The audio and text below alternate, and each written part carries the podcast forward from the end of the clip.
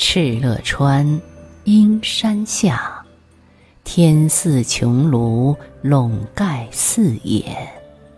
天苍苍，野茫茫，风吹草低见牛羊。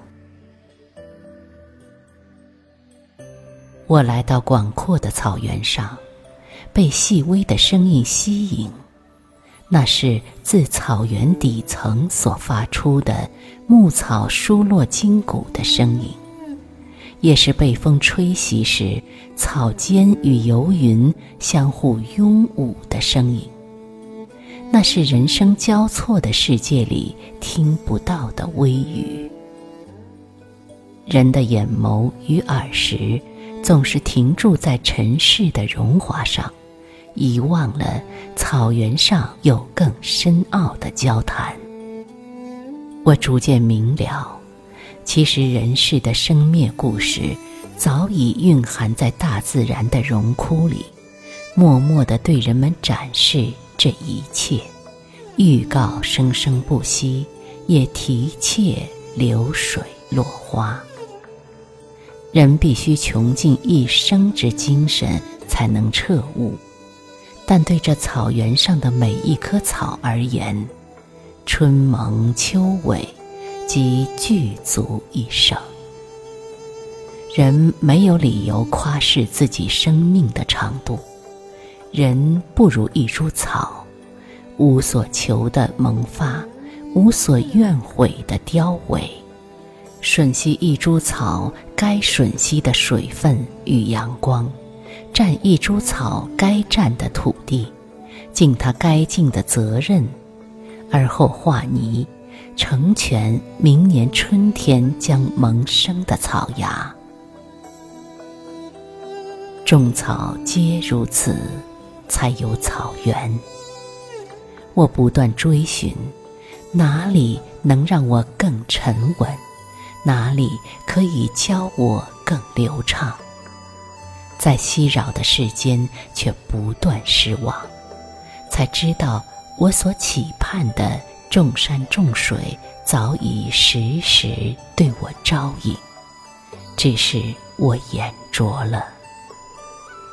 山的沉稳成就了水的流畅，水的宽宏大量哺育了平野人家、草原牛羊。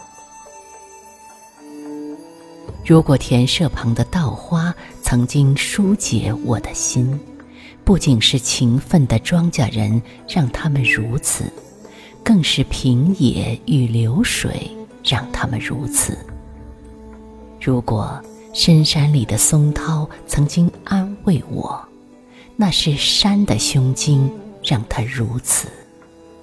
如果桃花的开落曾经换来我的咏叹。我必须感恩，是山水花鸟共同完成的伦理，替我解去身上的捆绳。我不曾看到一座单独的山，山的族群合力镇住大地；也不曾看到一条孤单的河，水的千手千足皆要求汇合。不曾有过不凋萎的桃花，它们恪守生灭的礼则，让四季与土地完成故事。荣是本分的，枯也是本分。在我眼里的草原，无疑的也是天地伦常的一部分。吸引我的这一副和谐。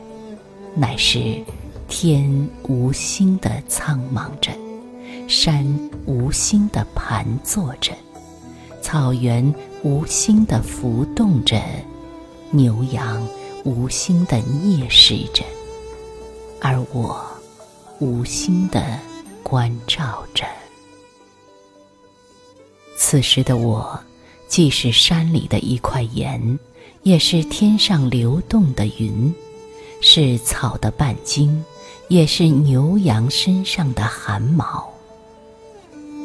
人不能自外于山水。当我再次启程，我是一株行走的草，替仍旧单溺在红尘里的我招魂。